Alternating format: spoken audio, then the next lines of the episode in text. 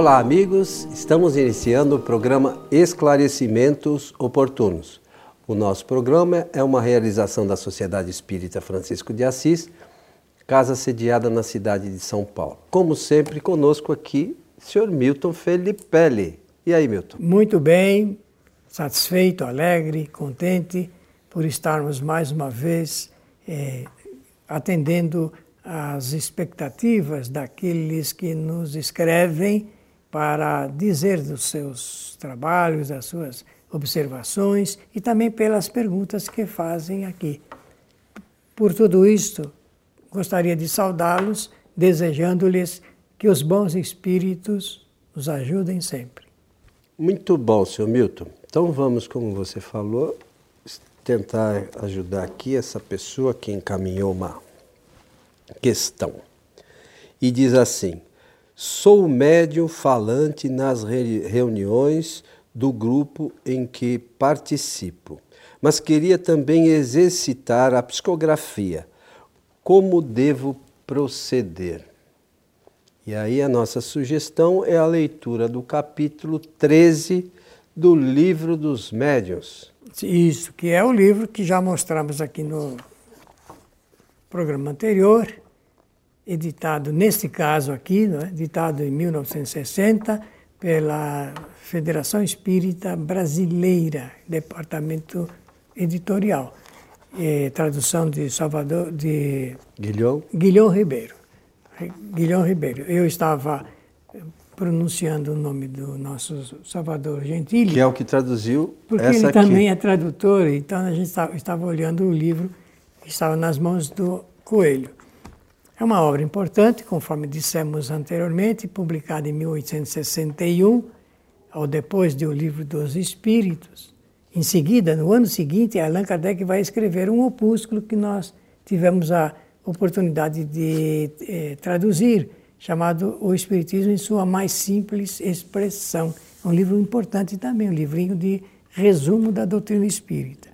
E nesse caso aqui, do livro dos médios, que Allan Kardec escreve para dirigi-lo aos médios e também aos é, diretores, dirigentes das reuniões, que ele chamava de evocadores, para ensinar, né, para transmitir conhecimentos, noções preliminares e também em profundidade é, da mediunidade, que é uma faculdade natural a todos os seres humanos. Eu disse a todos os seres humanos, porque todos os seres humanos são médiums. Médiums nasceu, já nasce médium.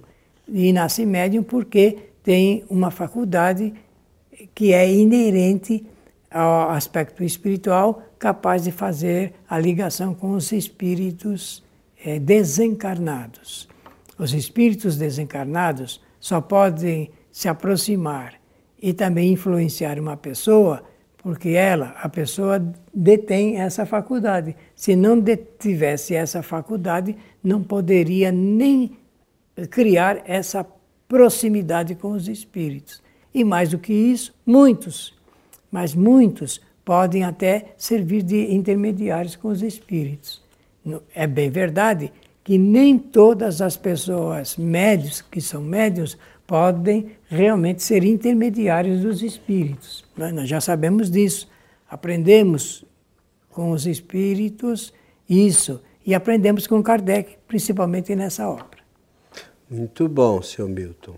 Bom, é a psicografia, o, o, a psicofonia, né, que são os médios falantes, é um tipo de mediunidade. A psicografia é, é um outro tipo que tem a ver com a escrita, né? Então o médium recebe o pensamento do espírito e transcreve aquilo para o papel.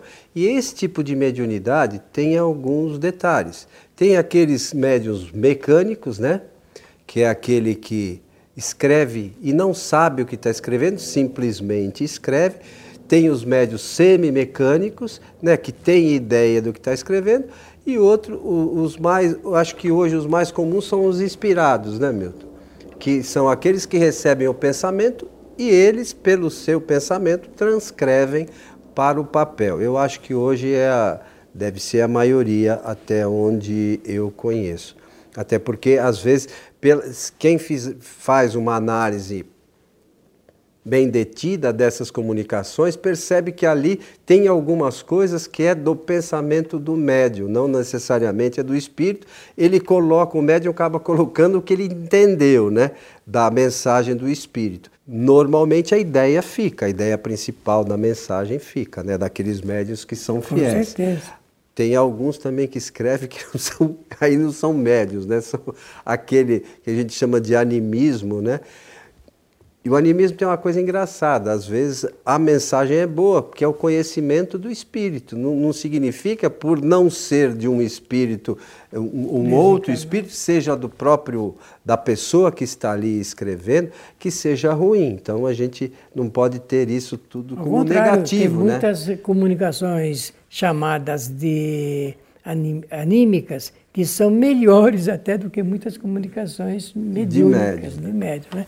E tem outra característica que, vou aproveitar a criação de informação do Coelho, e, do ponto de vista didático, de médios que são é, fáceis de se reportar o, a escrita de espíritos escrevendo em duas mãos simultaneamente. É, tem também aqueles que, que fazem aquela é, escrita espelhada, né? Isso, de trás para De trás para frente, então tem algumas peculiaridades. E aí não dá para é, a gente. São raríssimos. São raros, né? Mas tem caso de mediunidade que, que a gente já viu, se procurar na internet aí tem, de alguns médicos, médiums que fazem esse o tipo de. O fato é que a, o perguntador pergunta se ele pode que ele tem vontade de exercitar a, o tipo da, é, psicográfico, né, da psicografia, psicografia, e como que ele deve proceder. Ele já é médium falante, médium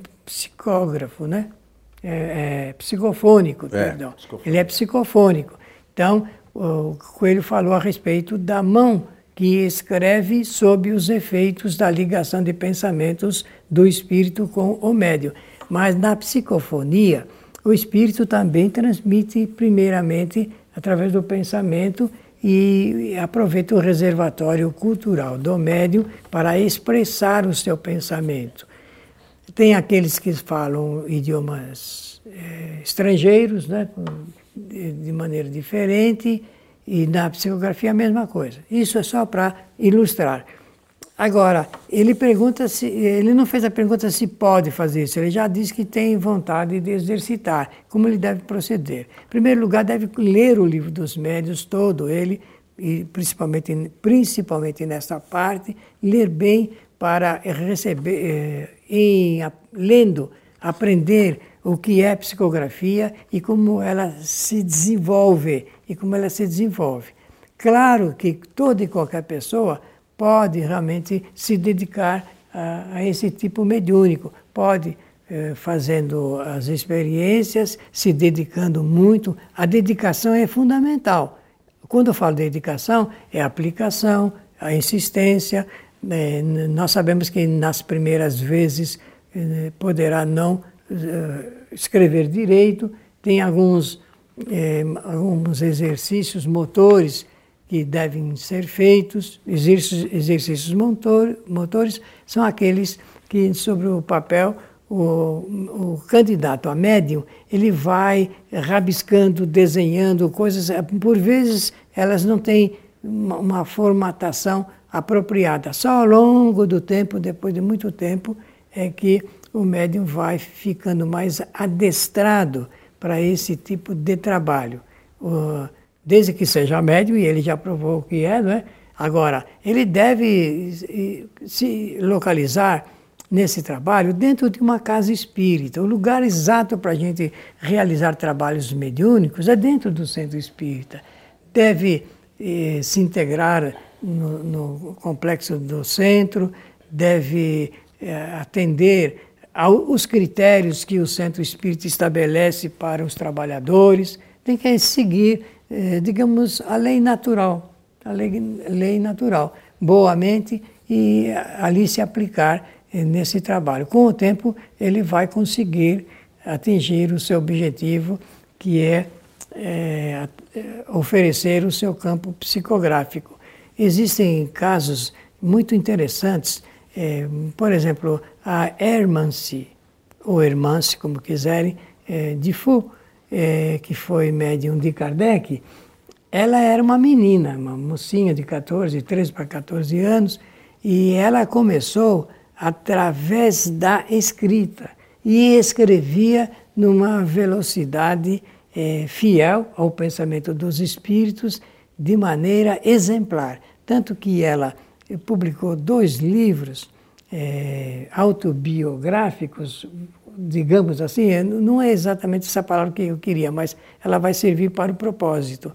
É, uma é, foi de Joana d'Arc. O livro chama-se é, Vida de Joana d'Arc, ditada por ela mesma, né, que foi uma grande médium, uma extraordinária médium.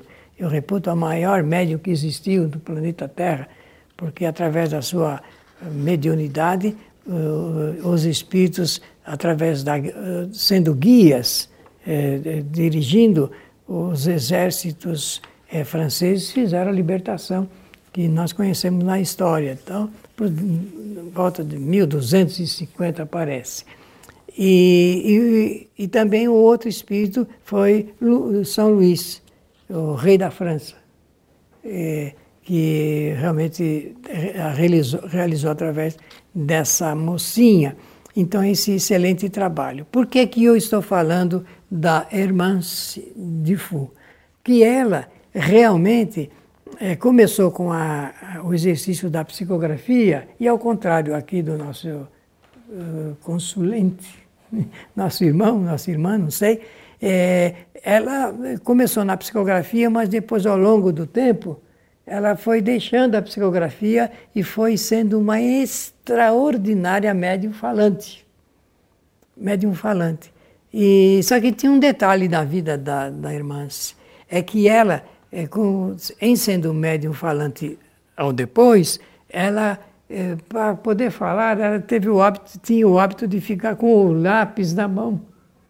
Só psicofonia, mas com o lápis na mão. Veja que coisa interessante porque realmente serviu à causa espírita eh, doutrinariamente e que ajudou, inclusive, Kardec nos momentos da própria revisão do livro dos Espíritos. Interessante, né? Então, é, essa prática, o, o Milton já é, comentou aqui diversas vezes que a prática mediúnica requer a experimentação, né, Milton? Ah, requer isso, é isso. Então é preciso que a gente vá a um centro espírita, ou se já é médium, comece a participar do trabalho da. Se tem lá médium de psicofonia, deve ter os médios de psicografia. Sim. Comece, comece a participar dos trabalhos da, de psicografia. Nos primeiros, nos primeiros dias, como o Milton mencionou, vai, vai aparecer lá algum desenho, alguma coisa muito simples, às vezes coisas descabidas e tal, mas é, um, um, grande problema de um médico, por exemplo, aqui da nossa casa, é, na questão da, da psicografia, é o questionamento do, da, do pensamento do espírito. Será que é o espírito mesmo ou sou eu? Então, se a pessoa já é médio, ela, já, ela vai pular essa etapa. Mas tomar muito cuidado com essas questões relacionadas com os pensamentos do espírito. Né? No, se a gente ficar questionando muito, vai acabar perdendo a oportunidade. Então, o que a gente sempre fala, aqui pelo menos eu falo para o pessoal, na dúvida escreve. Depois a gente lê e vê a, a qualidade da mensagem. Isso é uma outra história. Sim. Mas escreva. Não tem problema nenhum. É, alguma coisa de útil sempre deve surgir. Então, é, precisa pensar nesse sentido. Eu continuo, vou fazer um adendo aqui a esse assunto ligado com o conteúdo, porque eu acho ele fundamental. Se a pessoa quiser eh, apresentar algo de qualidade, estude o Espiritismo, estude profundamente, porque quanto mais estudar, mais vai aprender. E aprendendo mais, pode me servir melhor ao propósito. De intermediário, né? Intermediário. Então, a própria qualidade das mensagens, às vezes os espíritos é, não conseguem mais e melhor por conta da condição do médium. Às vezes a falta de conhecimento doutrinário proporciona essa pobreza, digamos assim, na mensagem. Eu vou, em tom de brincadeira, dizer um, uma espécie de sentença eh, que um companheiro já desencarnado falava que os espíritos eh, procuram eh, escrever, principalmente dar as suas comunicações pela escrita ou pela fala, pelo melhor médio, mas na falta do, do, de um melhor médio, ele até brincava, dizia, então vai qualquer um. Se não tem tu, vai tu mesmo, né? Então, se vai com qualquer um, ele dizia, não, se pode ser melhor, vamos oferecer. Às vezes é uma excelente, a pessoa tem excelente vontade, vontade de ajudar o espiritismo, ajudar as pessoas. Então, se tem essa vontade e quer, procure aprender a doutrina para melhor atender ao necessário, né, ao propósito, né? É, é, é, a história do médium ele entender que ele é uma ferramenta. Quanto melhor for a ferramenta, melhor pode vir o resultado, melhor pode ser o resultado. Então, que a gente possa ser uma ferramenta é, da melhor qualidade, para que os espíritos da melhor qualidade possam fazer uso desta ferramenta para trazer é, esclarecimentos mais úteis para as pessoas, né? É uma coisa simples e natural até, né, Milton? E bem conectada. Ah, o Paganini foi um excelente violinista. Obviamente, se o violino que ele eh, tivesse nas suas mãos era de excelente qualidade, saía uma peça maravilhosa. Se ele poderia tocar um violino de baixa qualidade? Poderia, mas a, a, nós não vamos ter a mesma qualidade no conteúdo. Né?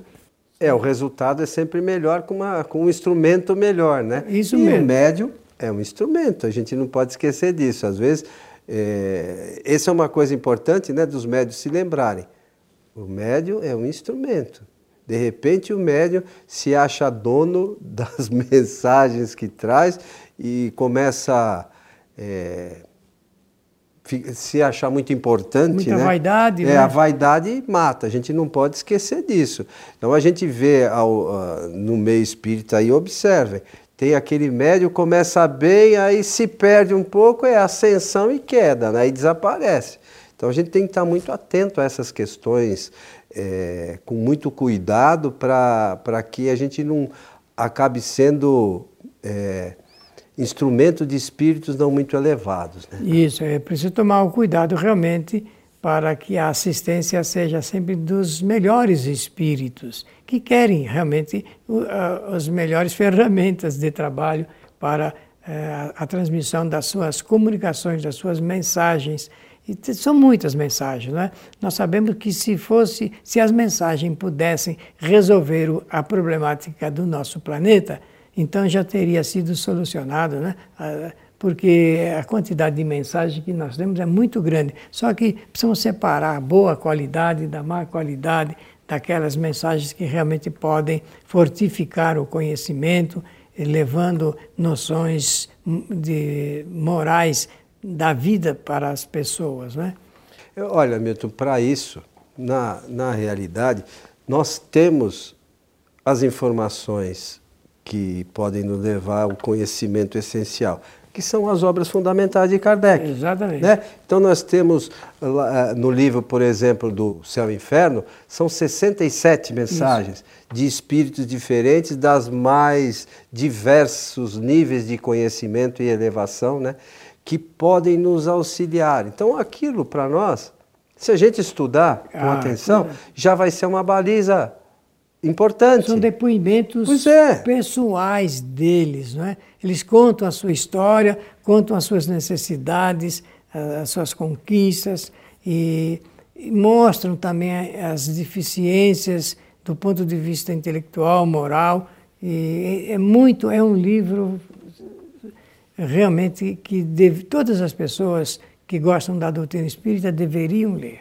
Estudar. Estudar. É, porque às vezes a gente lê e não vê a profundidade do que está contido naquela, nessas 67, as dessas 67 comunicações, né? os ensinamentos ali contidos de fundamental importância para o conhecimento nosso, né? e para que a gente faça uso também na nossa vida e na doutrina mesmo, no estudo doutrinário. O, e quando a gente se comunica com os espíritos, nas, nos trabalhos mediúnicos, entender a situação dos espíritos. Ali dá para a gente é, retirar uma série de, de coisas importantes, ah, né? Com certeza. Nós estamos insistindo nessa parte é, do conhecimento, da leitura, da, do estudo, dessa parte do livro O Céu e Inferno, né, que é bem lembrado pelo Coelho, porque realmente é um quadro real. Ele é, isso é resultado do que, os, de que são os, esses espíritos, do que eles passaram. Kardec fez um trabalho genial e ele coloca isso na, na, nessa, na seguinte eh, proporção: antes da encarnação, durante a desencarnação, não é isso? E, o momento da morte, no momento que estão desencarnando, e, e isso para nós serve de um grande aprendizado, porque com certeza em uma dessas situações nós vamos estar quando chegar. E já estivemos também, né? Já estivemos no passado, em outras encarnações. E vamos estar quando chegar o dia da, da nossa partida definitivamente.